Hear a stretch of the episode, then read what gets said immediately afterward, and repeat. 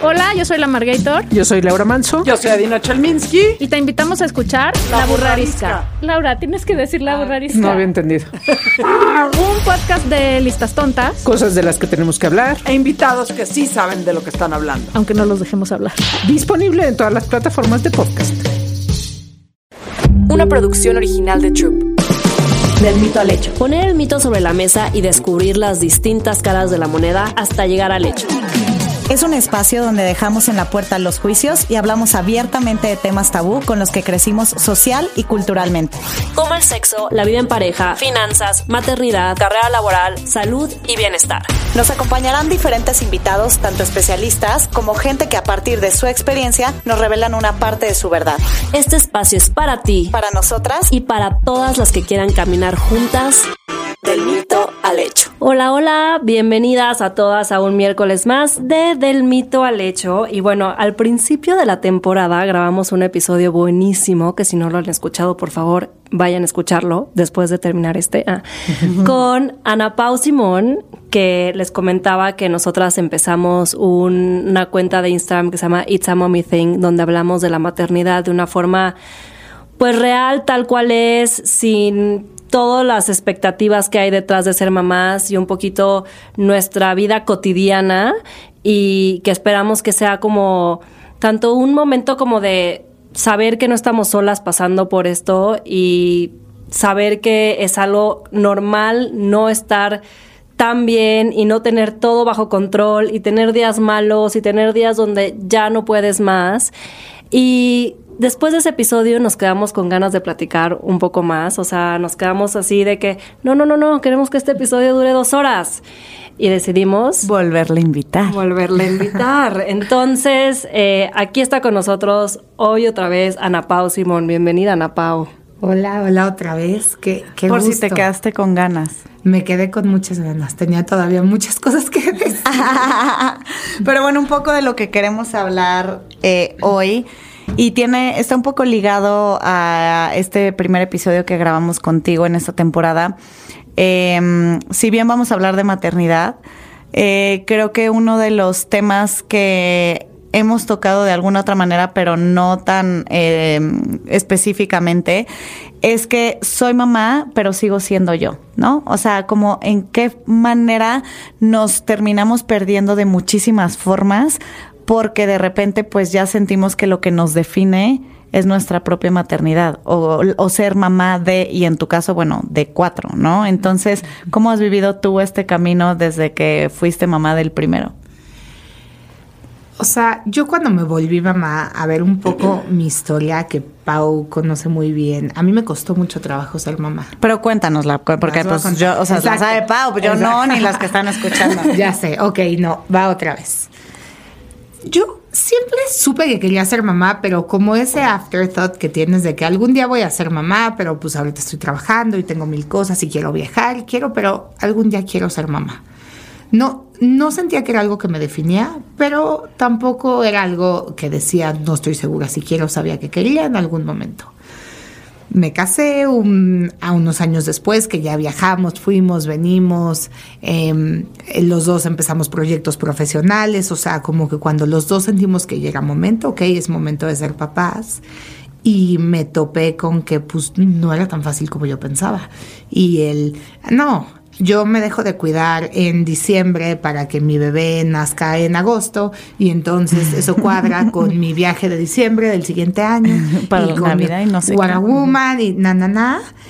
Y, y, de repente pues no ni te pega cuando quieres y cuando te pega resulta que lo pierdes y de repente te vuelve a pegar y de repente lo vuelves a perder. Tuviste dos abortos dos abortos. Wow. Híjole, y entonces dos tres años después dices ok Llevo dos, tres años intentando, no me pega, o sea, me pega, los pierdo, el doctor no sabe qué pasa, yo no sé qué pasa, mi esposo no sé qué pasa. Bueno, eh, del tema médico, ya, por fin el doctor dio con que era un tema en mi sangre, con unas pastillas, un cóctel de medicinas, se resolvió. Mateo tuvo que hacer tratamiento, tuve el tratamiento y me volví mamá de Mateo. Y sí te puedo decir que en ese momento a mí sí me definió ser la mamá de Mateo, porque llevaba tres años queriendo ser mamá. Porque una cosa es, quiero ser mamá, pero también quiero ser esposa y viajo tal. Y una cosa es, no, no puedes ser mamá. Y entonces yo ya estaba encaprichada. Voy a ser mamá. Y me tengan que hacer los tratamientos que me tenga que hacer, voy a ser mamá. Y de repente ya se te iba la onda en el sentido de que ya ni siquiera sabías si sí, si no, sino solamente No, ya estabas sobre eso. Esto iba a suceder. Ya. O sea, es- es la- yo, yo ya esto, o sea, yo ya estaba en este mood de esto va a pasar. ¿Qué se necesita? 70 inyecciones, va. ¿Qué tratamientos? Ok. ¿Qué estudios? Hasta había momentos que Andrés me decía, Andrés, mi esposo, tranqui, oye, pues hay que darnos un break, esto ha sido muy duro mentalmente, económicamente, o sea, démonos- Emocionalmente. emocionalmente, demos un break y yo no, nada de breaks, yo, esto se va a lograr, vamos a tener un bebé, voy a ser mamá. Y sí, cuando nació Mateo me definió. Yo nació, ya soy mamá, estoy embarazada, tengo mi bebé, soy la mamá de Mateo. Y en eso soy la mamá de Mateo y a la mamá de Mateo le cayó pandemia. Claro. Y en pandemia fue como, ok, me cayeron muchos veintes. Me cayeron muchos veintes porque pues al final el confinamiento yo creo que para todos fue muy duro. Y yo creo que todos nos dio mucho tiempo de, pues de pensar, de sobrepensar, analizar. A ver, estar encerrado todo el día con tu pareja está muy duro. O sea, no estás acostumbrado. Nunca habíamos estado tanto tiempo juntos. Y luego con un bebé recién nacido y entonces pues obviamente estás medio batallando. Y ahí fue cuando dije, es que no, o sea, yo soy más que esto, no, no, no soy solo la mamá de Mateo, espérame. Y, y pues un poquito empezar otra vez a reencontrarme, de que, pero entonces, ¿quién soy? ¿Qué me gusta? Ya ni siquiera estoy tan segura que me gusta. O sea, ¿O quién era yo antes? ¿Quién era yo antes? Eh, fue también un momento en el que el trabajo cambió radicalmente. Eh, nosotros de tener el evento presencial y tener residencia y tener pues toda esta dinámica de trabajo tan intensa cambió a... Estamos encerrados, todo cierra, Zooms, el evento es digital y entonces pues sí te empiezas como que hasta a cuestionar de que, pero a ver, esto es lo que me gusta hacer, soy buena, no, no sé, como que muchas dudas, muchos nervios y, y- y al final pues me di cuenta que me gusta mucho ser mamá, amo mucho a mis hijos, pero me extrañaba mucho a mí misma, me extrañaba mucho. Y te- sí te reencontraste, o sea, digo, ahorita nos cuentas la segunda parte Es de que- tu maternidad, pero ¿qué pasó ahí? Cuando estábamos más o menos como a la mitad de la pandemia, a mi papá le dio COVID. Y le dio fuerte, lo internaron, lo intubaron, estuvo en coma. Fue, fue una historia muy fuerte, que ahorita, gracias a Dios, ya está bien. Pero fueron tres meses de hospital. Y para mí eso fue como un despiértate de, a ver, esto se acaba en un segundo y tú no puedes estar en tu blur de no sé quién soy, me extraño, no me encuentro, alguien por favor venga a rescatarme. O sea, como que yo estaba muy pasiva, yo estaba muy como, me extraño, no sé ¿Medio quién soy". víctima? Un poquito, un poquito se me hace. Ok.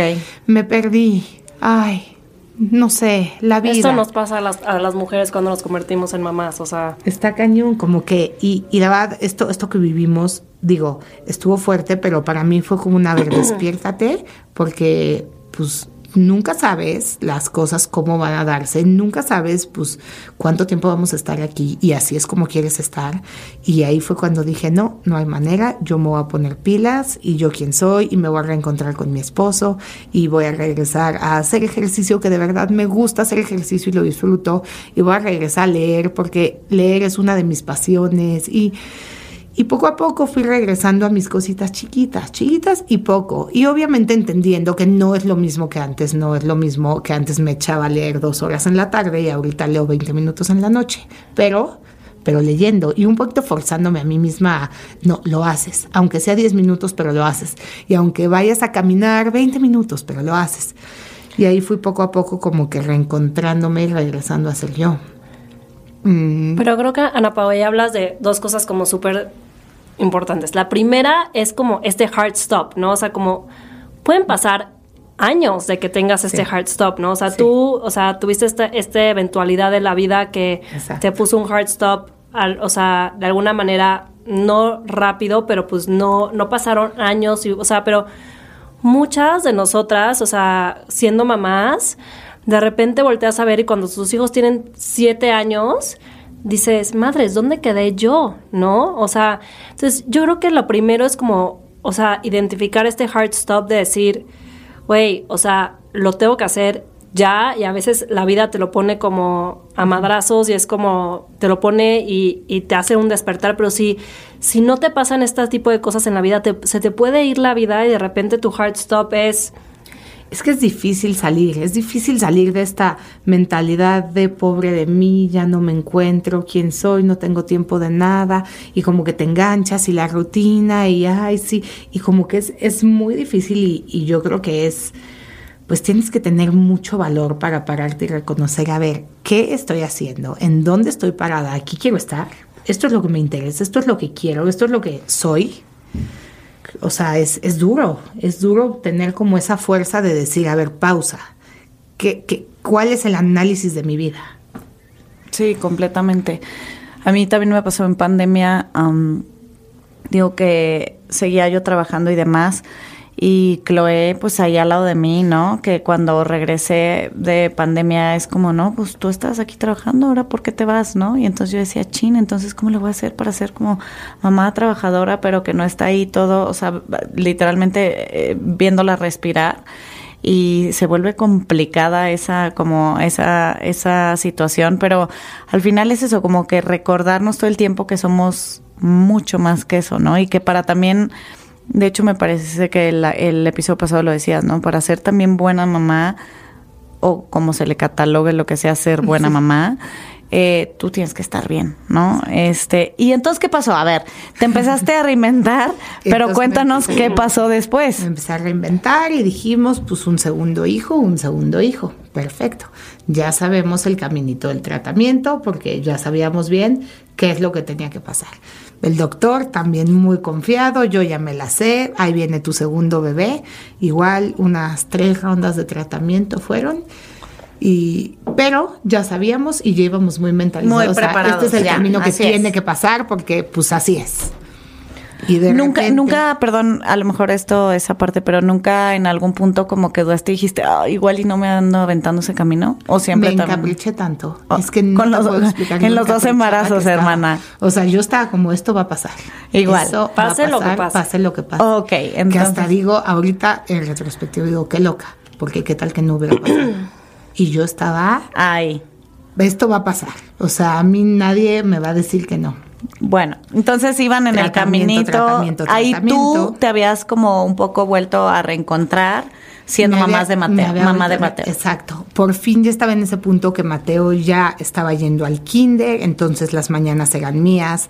Del tema de chamba estábamos saliendo de pandemia, entonces estábamos como, como retomando otra vez proyectos padres, la motivación, eh, Andrés y yo como que en un buen momento, o sea, estábamos en un muy buen momento y dije, es momento de otro bebé. Y entonces dije, bueno, ¿Por qué no disfrutarlo? ¿Por qué no disfrutar? Pero bueno. ¿Por qué no chingar el buen momento? tratamiento, tratamiento, tratamiento y de repente una ronda de tratamiento y me dice el doctor, oye, pues tus, algo en tus análisis como que no me cuadra, que te quiero ver en mi oficina. Y yo lo primero que pensé fue, lo voy a perder, porque yo en mi cabeza ya sabía que estaba embarazada porque lo sentía. Ah, Y sí, yo, órale. pues, me embaracé y lo voy a perder. Y ya, eso es lo que me decía. Y hasta le dije a Andrés, ¿qué crees? Yo creo que estoy embarazada y yo creo que lo voy a perder porque pues ya, así es. Como que yo ya sabía, según yo. Llegamos, la consulta, Chan, chan, chan. ultrasonido y el doctor de que no, pues son tres. Así, Hola, son tres. tres ¿Y qué. yo Yo hubiera dicho que tres qué, güey. Y Andrés, ti- tipo, ja, ja, ja, ja. ja. Así, Es que yo seguro que me da esa risa nerviosa. Y Me quedó. Son Y tres pues, meses, sí. son tres. ¿Qué son tres? Es que- y a ver, o sea, con este doctor, o sea, todo lo que ya les conté ha sido con este doctor, que ya es, es nuestro doctor, nos llevamos increíble con él, es un doctor que ha tenido un seguimiento espectacular conmigo. Entonces le hace a Andrés de que ya, José Ramón, ¿cómo? Y le dice, Andrés, deja de reírte, son tres bebés, voltea a ver el ultrasonido, uno, dos, tres. Me imagino la cara de Andrés No. pasando de sonrisa máxima No, no, así. no. No, si yo lo o sea, de que este, sí. Yo traía el cubrebocas y yo, ¿me puedo quitar el cubrebocas? No puedo respirar. Yo me hubiera desmayado. de que o sea, sí empecé como a tener, o sea, medio hiperventilar y el a ver, espérate, espérate, o sea, aparte ultrasonido, vístete y platicamos. Ah, sí, aparte sí, sí, ya, pues como que a su oficina y qué, qué, cómo que tres, qué pasó y pues miren, la verdad es que pues, pues pegaron tres, este, pues se, se nos fue. Tres cada uno en su bolsita. Tres cada uno en su bolsita. O sea, lo que pasó, digo, no quiero entrar en mucho dato Detalle. técnico, pero bueno, fue inseminación y yo estaba con inyecciones para ovular porque mi cuerpo no ovula más que una vez cada quién sabe cuándo. Y resulta que como ya iban varias rondas de, de tratamiento, en teoría solo había ovulado un folículo, pero pues resulta que dos más ovularon un par de días después. Los dos bebés eran cuatro días más chiquitos que el grande, pero pues tres bebés, ¿no? Pero pues fue, a ver, primero fue, a ver, son Estoy tres, speechless. pero pues no se sabe qué va a pasar, porque pues todo puede pasar, es un embarazo de riesgo, vamos viendo. Y en este vamos viendo, vamos viendo, vamos viendo, pero ya oímos tres corazones. Vamos viendo, pero ya sabemos que son los tres. Vamos viendo, pero los tres están creciendo. Va- y hasta que fue, no, o sea, güey, van a nacer los tres. Ya, esto es lo que hay. Y nacieron los tres y fue totalmente abrumador. O sea, Que yo creo, Ana Pau, ahí voy a meter algo que, o sea, personal que me contaste que hablando de un poquito de esta culpa también de cuando te quieres reencontrar como mamá, a veces como que te sientes culpable de, muchas cosas, o sea, tú me decías, o sea, estoy en shock de estar embarazada de tres, pero como que a la vez siento culpa porque yo quería demasiado ser, o sea, como que es como este, o sea, es como mixed feelings de, güey, estaba deseando tanto este embarazo, ¿cómo me puedo sentir? O sea, me siento culpable de no, de estar en shock, o sea, ¿sabes? Entonces, desde ahí empieza como un tema de, de, de que dices, o sea, estoy en shock y me siento culpable de estar en shock cuando, güey, es normal, tu vida va a cambiar. O sea, tú querías full, dos o y sea, de sí. repente eran cuatro. O sea, te cambió pero el los panorama. quise tanto y fue Sí. tan difícil que no estaba siendo un poco malagradecida con la vida, no estando feliz, rayada, extasiada. Y, y es, entra la culpa. Y sí, y yo justo le contaba a Pau, y yo, pues es que es un sentimiento muy raro. Me siento mal de no estar eufórica, pero güey, estoy bien asustada. Claro. ¿Y de cuántas semanas nacieron? Nacieron de 33 semanas. Ah, Me pues, fue increíble. bastante, pues, va a ser tres, creo La que- verdad, eso se lo agradezco mil por ciento a mi doctor. O sea, me tuvo con unos cuidados, me tuvo en cama desde la semana 27. Yo desde la semana 27 estaba con preeclampsia y él con unos cuidados, o sea, espectaculares para llegar lo más posible. O sea, como que su objetivo era los niños que estén lo más posible en tu panza y pues llegar hasta la semana 33. A Gran ninguno logro. lo intubaron. Todos estuvieron en incubadora, pero a ninguno lo intubaron. O sea, al final me fue muy bien y, y sí estoy muy, muy agradecida por ese lado. Pero pues sí nacieron los niños y entre que hospital, intuba, eh, digo, este, incubadora, cuando salen, no salen, vienen a la casa, son tres, que si enfermera, obvio necesitamos enfermera, pero Andrés, pero Mateo, tal. Me metí, me metí, me metí. Un paréntesis, el tema hormonal me pegó ¿Te dio depresión postparto? me dio depresión postparto. Yo tenía las hormonas, o sea, Disparadas. arriba, abajo, al revés, o sea, de repente lloraba, pero estaba feliz, lloraba. Sé que me pasó con Mateo, pero no como con los trillizos. Con los trillizos era como No, pues por... y, o sea, y hubo un momento que yo me empecé a abrumar, abrumar, abrumar, ser mamá, ser mamá, ser mamá, y me empecé a apagar, apagar, apagar, apagar, apagar. Y la verdad es que, pues, como que, no sé, no lo veía, no lo veía. Yo solo veía que estaba totalmente abrumada, que obviamente yo lo único que sentía era, no soy suficiente, estos bebitos llegaron a una casa donde no les puedo dar lo suficiente, esto no se está logrando. Yo lloraba, con Mateo obviamente fue difícil, le llegaron tres hermanitos, entonces yo lloraba, yo lloraba y la verdad, sí te puedo decir aquí, un día Andrés me sentó de, güey, ¿en dónde estás? ¿En dónde estás? O sea, digo, contacto de hombre, pero bueno, él, o sea, sí la sí fue como, pues, ¿qué está pasando? ¿Qué está pasando porque lloras todo el día? ¿Y qué está pasando porque estás de pésimo pero feliz, pero pésimo humor pero feliz? Y, y- y no eres tú y no, no estás pudiendo hacer nada, o sea, no puedes con los niños, no, no, no estás, porque yo no estaba pudiendo hacer nada, o sea, yo era de que Porque no, tú no, estabas mal. no, no Sí, podía, no y eso podía, que no ya podía. venías de un learning del primero, que dijiste, a ver, o sea, cuando estabas con Mateo, que pasó todo esto de tu papá y que dijiste, me tengo que despertar, tengo que encontrarme a mí misma, o sea, ya venías con ese learning sí. y al final, o sea, creo que la maternidad, o sea, te, te, te abruma de ciertas, o sea, y, o sea, no sé si la palabra abrumar, pero como que te, te, te envuelve tan cañón en todos los sentidos, o sea, ocupa tanto de ti, tanto física como emocional, como, o sea, todas las partes de ti están ahí al 100% y sobre todo cuando son recién nacidos que necesitan, o sea, literal, viven de ti y esta responsabilidad, tú con, tú con tres más, Mateo, o sea, creo que ahí es como bien difícil cómo encontrar ese camino, o sea,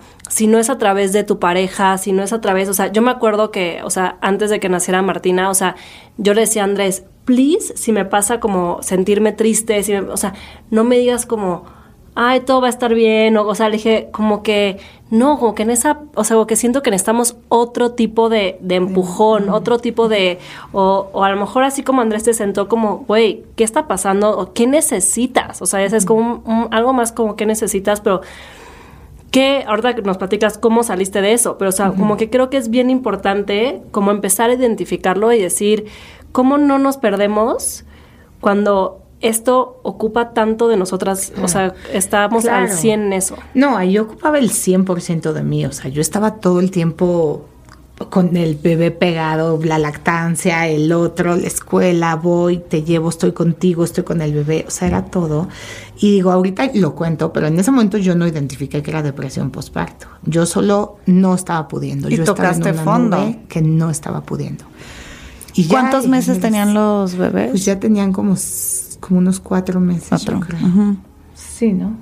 Y todavía le pregunto a Pau. Sí, ya tenían como cuatro meses y pues como que Andrés me dijo, mira, no sé qué está pasando, pero, o sea, porque yo no sé, no puedo, la vida. Como que me dijo, a ver, algo está pasando, identifícalo y lo resolvemos, pero algo está pasando y esto tiene que cambiar. Y al día siguiente, dos días después, platicándolo con una de mis amigas más cercanas, ella fue de, oye, ¿has ido a revisarte el tema hormonal? ¿No tendrás depresión posparto? Y yo, pues es que sí tenía que ir a mi cita, pero no he podido porque el niño...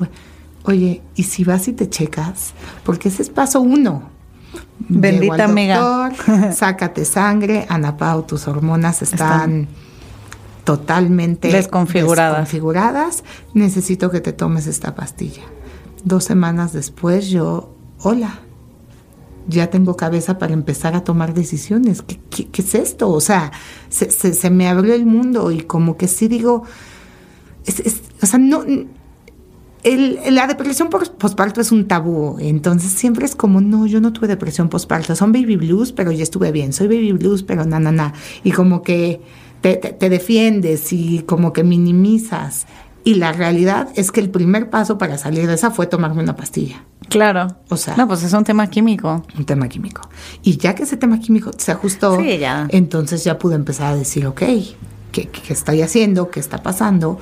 Vamos poco a poco. Y lo mismo que con Mateo, pasito a pasito. A ver, me está, estoy fatal con Andrés. Andrés, podemos todos los miércoles tener, güey, echar una una copa de vino a las 8 de la noche o vamos a sushi, al sushito, o sea, lo que sea, lo que sea, pero todos los miércoles. Entonces, ok, empiezo a trabajar con Andrés, ¿no? Y pues, güey, extraño un chingo hacer ejercicio, pero no tengo tiempo. Ok, aquí es la siesta de los niños, me saco la carreola, camino un ratito, paso a paso. Y, y así, pasito, cositas chiquitas, cositas chiquitas, cambios chiquitos. Era imposible para mí hacer cambios radicales. O sea, la realidad es que por más que haya identificado y lo que estaba pasando, pues mis hijos sí eran mi prioridad y son mi prioridad. Pero cambios chiquitos y empezar un poquito a decir, no está mal ponerme yo primero. Eso está cañón. No Eso está cañón, o El sea, highlight del No está episodio. mal. Un, un día entre semana que Mateo coma solo en mi casa porque yo voy a comer con mis amigas. No está mal. Y no está mal una mañana no estar con los trillizos porque me quise ir a una clase de pilates. No está, No mal. está mal. No está mal, no está mal, no los quiero menos, no les estoy dando menos. No eres estoy mala mamá. No estoy siendo mala mamá, pero al final, cuando yo estaba mal, Mateo estaba mal, los niños eran muy chiquitos, ellos todavía nada, pero, pero yo tengo que estar bien para poder darle lo mejor a mi familia. Y, y sabes que está muy cañón que co- como mamás como que nos enseñan a entre más apretado tu horario y más en chinga estés y más es como está mejor. Y como que digo, güey, no, no es cierto. Entre más momentos de calidad yo pueda tener con todas las personas importantes en mi vida y conmigo Y contigo. ahí es cuando está mejor. Y entonces no, no está bien tener siete juntas al día si las voy a tomar con un audífono en el parque gritándole a Mateo meciendo una carriola. Pero entonces tal vez solo acepto tres juntas y les doy el 100 a esas tres, tres juntas. Y después me bajo al parque y le doy la- mi media hora a Mateo. Y es que, o sea, siendo que esto, o sea, es como una bola de nieve, te puede pasar, o sea, tú ahorita dices, ya, ya lo entendí, ya lo salí, no sé qué, y luego los trillizos van a tener otras actividades y te vas a llenar de actividades cuando sean toddlers y Mateo va a estar más grande, o Y sea, las fiestas. y, y siempre, o sea, que siento que este tema de, de, o sea, lo tienes, tienes que tener como un, algo que te esté diciendo, a ver, a ver, a ver, ¿qué está pasando conmigo ahorita? Porque te puedes volver a encaminar en mil actividades de los niños y volverte a perder muy fácil, ¿no? O sea, yo me acuerdo cuando, cuando empezamos a, a- tener a, Marisol, que me ayuda con Martina algunos días eh, a la semana en, en Nueva York, o sea, literal ponía, cuando tenía Marisol, de que back to back juntas y los utilizaba para chambear a full, ¿no? Pero luego decía, el ejercicio, para mí, o sea, u- siempre había podido hacer ejercicio con Martina, ¿no? Porque pues la ponía en el baby bouncer y me las arreglaba. Hoy cada vez Martina necesitaba más de mi atención y no, uno no acababa mi rutina de ejercicio. O dos, este, Martina, o sea, se enojaba porque no estaba poniendo la atención y, o sea, entonces al final acabamos las dos frustradas y dije, no, pues cuando venga Marisol, o sea, pues también voy a ocuparlo para hacer, voy a poner menos juntas, ni modo, este, pero voy a utilizar también cuando venga Marisol para hacer ejercicio. Y ahora también digo para bañarme delicioso y no bañarme en friega, este, ya sabes de que de que ni siquiera te das cuenta si te ya se me olvidó si me puse shampoo o no, ya, o sea, eso es como que Digo, pues sí, o sea, lo podría utilizar para trabajar y estar en frega y poner juntas back to back, pero pues también ese tiempo para mí es súper importante y hacer mi rutina de ejercicio para mí es muy importante. Empiezo mi día diferente y cuando lo hago así a medias con Martina, o sea, de verdad acabamos frustradas las dos. O sea, como que ni yo lo disfruto y digo, pues ¿para qué lo hice? Y Martina también se enoja porque pues, la entiendo que no entiende por qué no estoy jugando con ella. O sea, y es como... Ni pues, una ni otra. Y está bien, y está bien, o sea, como que esta parte de, justo, o sea, si tienes estos momentos para dártelos a ti, y, o sea, o a veces también de que, en vez me decía que, ay, hoy- hoy, vino Marisol, o sea, estuviste chambeando, no sé qué, le dije, no, me fui por un café a, no, ya sabes, de que vi a una amiga, porque no la veía en años, y es bien diferente ir a platicar con una amiga cuando viene Martina, que realmente ahorita ya no se puede, a cuando, no, entonces pues a ¿Y qué tal la culpa? No, horrible, horrible. Cuéntenme, horrible. cuéntenme. Es horrible, es que es horrible porque justamente estás en el café y estás diciendo como, no, es que, o sea, este tiempo lo podría estar utilizando para chambear, para no sé qué, para no- o sea, y es como, también, o sea, el ver a amigas, y, y lo platicábamos en el primer episodio de esta temporada, o sea, como la importancia de regresar, o sea, con tus amigas, a, ya sabes, o a sea, tu origen, ¿no? De verdad te, te, te recarga pilas, te llena el alma y es como súper importante y a veces no, no le damos esa importancia por querer estar a full en todo el deber ser, todo lo que tenemos que cumplir, ¿no? Entonces, creo que es bien importante, o sea, como que siempre hacer un check de a ver dónde estoy ahorita, porque como mamá se nos puede, o sea, es un- o sea, nos podemos ir enredando, enredando, enredando, ya no nos damos cuenta que estamos en esta bola de nieve gigante y cómo detener, hacer este hard stop, detenernos, decir, me estoy dando un tiempo para mí, estoy haciendo mis cosas siempre, a- o sea, comiendo en el counter de la cocina, o sea, sabes, de que yo también me di cuenta que así es un buen, o sea, en Nueva York, o sea, que yo, o sea, no tengo ayuda todo el tiempo, y así, o sea, como que decía, güey, ya, ¿cómo enfrega yo, o sea, de que en, en- Sí, o sí, sea, un yogur. Sí, y digo, no manches, vi- vivo en el to go, o sea, en el comiendo así, como que dije, no está bien, o sea, esa no está bien, o sea, como que hay que hacer este hard stop de analizar cuáles son mis rutinas, cuál, o sea, qué tiempo me estoy dando realmente a mí, este, Y, y, y no, o sea, también como con pareja y todo, pero a ti como persona, como, o sea, tú, Paola, Ana Pau, Nat, o sea, ¿qué estoy haciendo yo por mí que disfruto? Güey, si es scroll en Instagram, Sí. es scrollar en Instagram, güey, pero... Yo a veces ¿Qué siento que esos son mis momentos en la noche, o sea, de que entre que escucho podcast, leo artículos, me meto a las redes sociales, cuando así ya dormí a Chloe y estoy ya acostada y así, que digo, ay, ese es como que de repente ya me doy cuenta que ni me pongo a ver una serie porque digo, ay, no, no, estoy aquí de que bien a gusto, ¿no? O sea, ¿cuáles son, Ana Pau, para ti lo que has descubierto estos últimos meses como tus no negociables para estar en constante conexión contigo? Número uno, para mí, sí es hacer algo de ejercicio. O sea, el, el movimiento, lo físico, o sea, sí es, es, es un catalista. O sea, te sales, sacas tus frustraciones. O sea, para mí hacer ejercicio es un no negociable. Y la verdad, el tiempo con mis amigas, como decía Pau, ya es un no negociable. Y mucho tiempo, eso es lo que yo sacrificaba.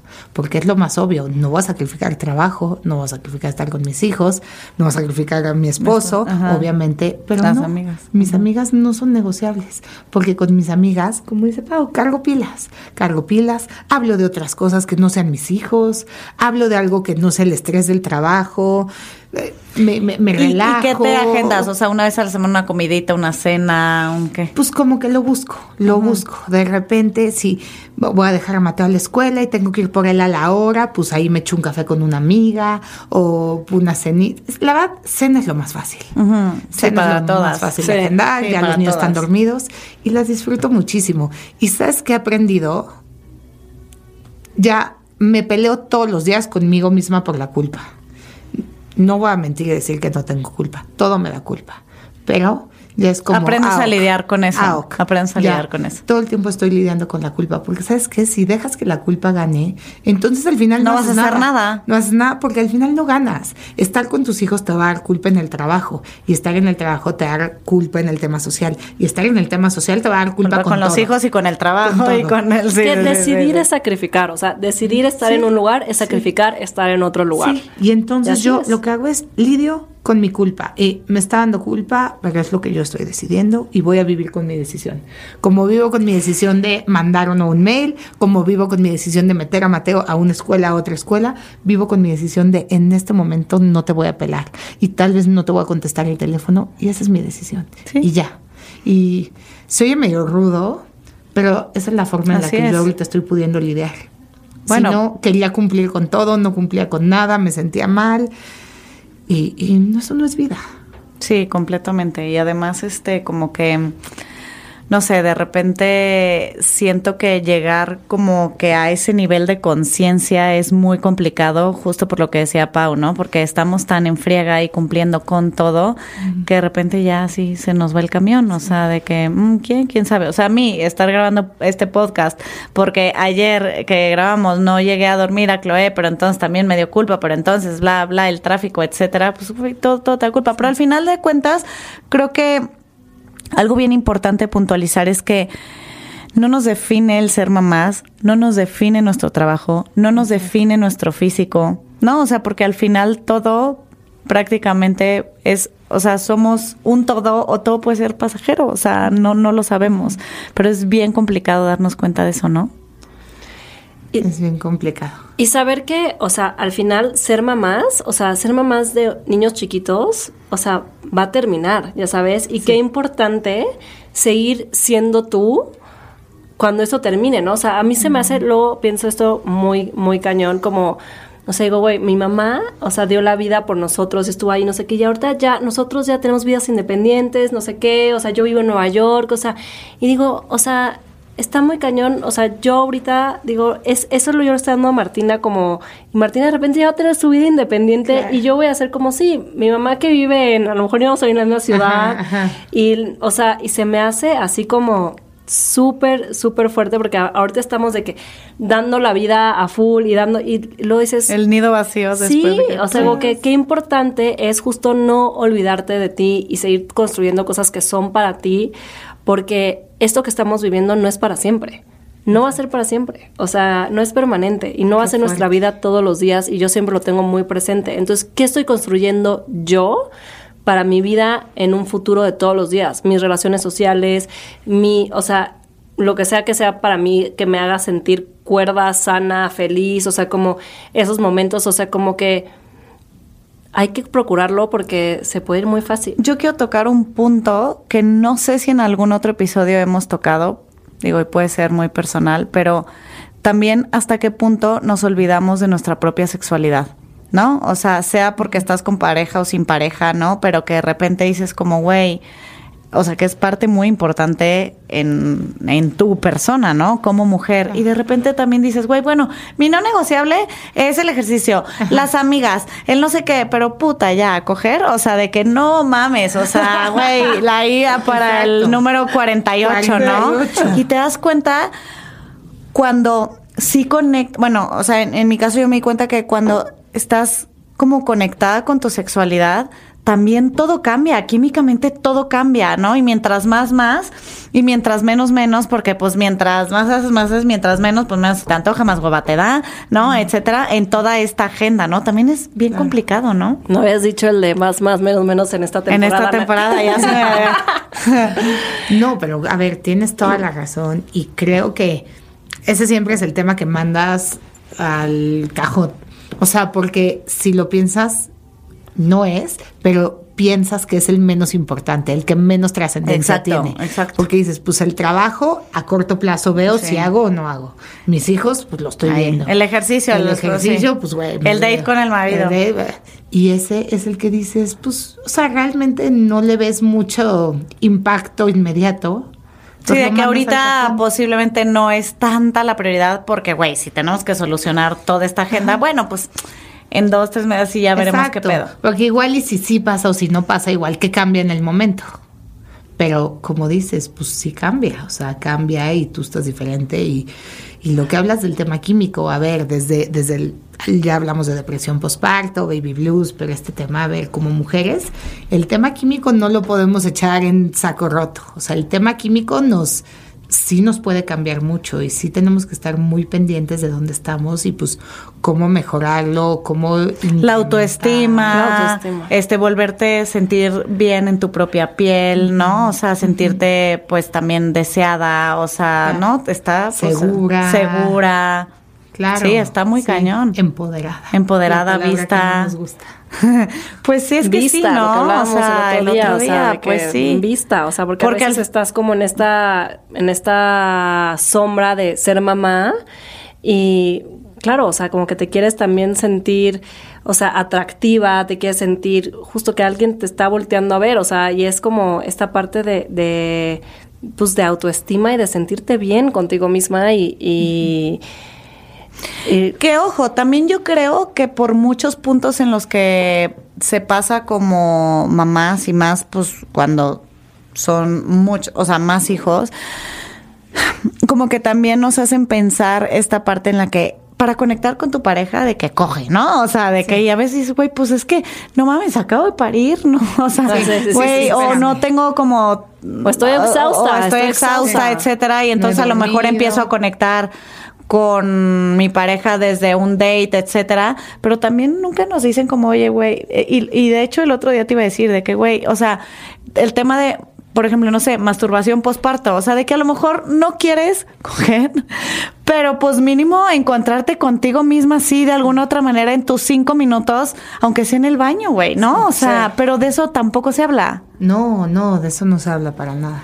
Y además también se puede volver muy rutinario. A ver, en mi caso, que fue tratamientos para Imagínate. embarazarme, era, güey, ¿qué Ahorita. día, ¿a qué hora? Ahorita. Te veo ahorita a las en el- Vengo sí. del doctor, que el folículo, o sea, Que- güey, sí. había días que nos peleábamos y era como, hay que contentarnos porque hoy toca. Hoy toca. Porque hoy el folículo está a punto de... pues la atinaron muy Ajá. bien al folículo. ¿qué A, varios. Sí, Pero, o sea, pero sí, sí se volvió un task. Sí, sí, sí, y sí, entonces luego ya también saca de tu cabeza, o sea, que los últimos años ha sido este task de tiene que ser en este momento para lograr embarazarnos y entonces ya después ya es como ya, güey, qué hueva. Sí, claro. Oye, y bueno, me gustaría un poco, Pau, terminar un poco diferente más que un mito con, con Ana Pau. Creo que más bien para las mujeres que nos están escuchando y que a lo mejor no ven la luz al final del túnel de cómo reencontrarse, ¿qué desde tu perspectiva, dos o tres consejos les darías como para hacer consciente, o sea, conciencia de que tienen que volver a su camino de que son ellas más allá de solo mamás? Pues yo creo que lo primero sería entender que como mujeres no somos estáticas, somos moldeables, somos orgánicas y estamos cambiando. Y tal vez en un momento de tu vida algo era lo que más querías, algo era tu prioridad, ahora es diferente.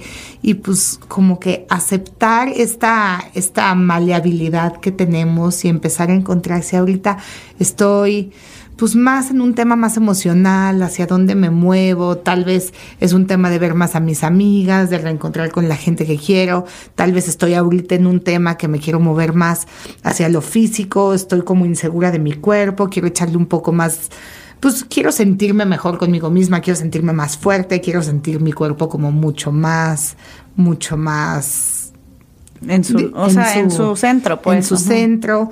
O sea, yo, yo eso es lo que diría, como aceptar esta maleabilidad y, y como que sí hacer una conciencia, una muy, muy buena conciencia. A mí a veces me sirve hasta escribir de qué, qué quiero, qué me gustaría, qué me gustaría. ¿Qué me hace falta? Me, me encantaría ir a comer sushi. Ah, ¿Qué me hace falta? Me hace falta que mi esposo sea más cariñoso. Entonces tal vez yo tengo que ser más cariñosa. Me hace falta... Un fin de semana para ti, quién sabe. Para ti. Me hace falta ver a mi mamá porque ya estoy en chinga y nunca la veo y me hace falta ver a mi mamá. Y un poquito como si es muy difícil ser honesta contigo misma, pero esto es algo que no le tienes que decir a nadie, no le tienes que demostrar a nadie, no tienes que tener un súper eh, proyecto, no tienes que llegar con tus prioridades, es para ti misma. Y Tienes sí, que ser honesta tienes contigo que ser misma. honesta contigo. Y yo hoy lo que quiero es comerme un chocolate. Entonces, pues me voy a dar permiso de comerme mi chocolate. Es que no te puedo amar de que, y lo que quiero hoy es comerme un chocolate. Claro que sí. Wow. Y sí, y es sí, y sí, y dejarlo, y, y- y dejar atrás este no, no dejar atrás quién eres. O sea, al final no eres la mamá de Chloe, no eres la mamá de Martina, eres Nat, eres Pau, soy Ana Pau, y, y todo el tiempo recordártelo, güey, soy Ana Pau, soy Ana Pau, sí, tengo a mis hijos, los amo, son la luz de mi vida.